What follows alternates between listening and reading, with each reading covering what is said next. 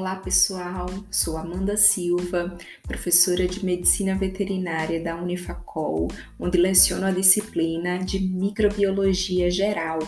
Hoje eu venho aqui conversar com vocês sobre um grande problema dentro das clínicas veterinárias, dentro da medicina veterinária, que é a resistência antimicrobiana. Mas o que é a resistência antimicrobiana? Essa resistência ela ocorre quando os medicamentos eles não funcionam, eles não atuam da forma que deveriam atuar. A gente não consegue tratar uma lesão, uma ferida nos animais, porque simplesmente aquele medicamento ele não funciona. Mas por que será que isso acontece? Para explicar para vocês de uma forma mais simples, nós devemos falar um dos principais medicamentos que nós trabalhamos são exatamente os antibióticos. Antibióticos como a penicilina, vocês talvez conheçam como bezetacil, por exemplo, é uma forma de apresentação comercial da penicilina.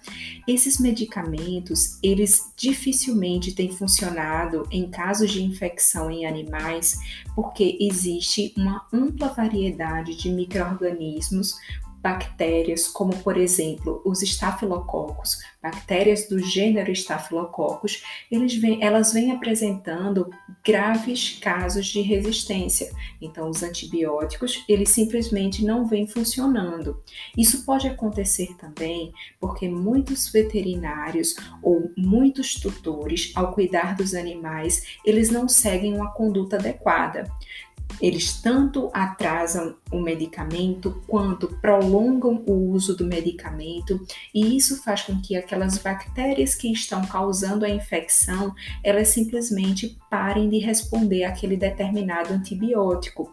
Um problema que pode acontecer também são casos de médicos veterinários que, antes de fazer qualquer teste laboratorial, eles simplesmente passam o medicamento sem ter certeza ou quando o tutor leva um animal em uma casa agropecuária, por exemplo, e simplesmente desconhece qual a doença que o animal tem e simplesmente começa uma conduta que foi orientada por um funcionário da casa agropecuária. Isso é muito arriscado, porque todo medicamento, para ele poder ser prescrito para um tratamento, devemos saber o que está causando a infecção, devemos saber que tipo de infecção, se aquele medicamento ele deve ser apenas no local ou se o animal deve ingerir o medicamento. Todos esses controles, a forma rigorosa de controle de venda para antibióticos é extremamente necessária.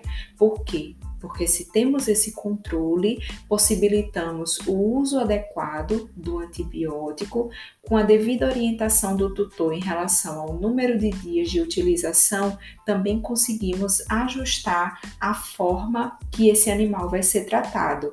Então, a partir dessas medidas, mesmo que mais simples, nós conseguimos evitar casos de resistência a antibióticos.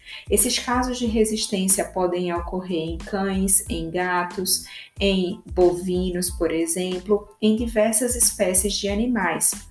Entretanto, hoje é muito comum, principalmente para quem trabalha na área de criação de animais, criação de bovinos de leite, casos de mastite, ou seja, um processo inflamatório na glândula mamária. Esses processos inflamatórios muitas vezes são difíceis de serem tratados porque o dono dos animais, o pecuarista, ele opta por não conduzir adequadamente o tratamento da glândula mamária. Então, se esses tratamentos não são feitos de forma adequada, muitas vezes o animal ele para de produzir leite naquela glândula mamária afetada, muitas vezes a qualidade do leite é muito baixa, então a gente tem graves problemas relacionados à área de resistência antimicrobiana. Então, se vocês querem conhecer mais, temos várias possibilidades, vários estudos que vêm sendo conduzidos e eu fico à disposição para esclarecer qualquer ponto que vocês quiserem. Então, eu gostaria de agradecer a atenção de todos. Até a próxima!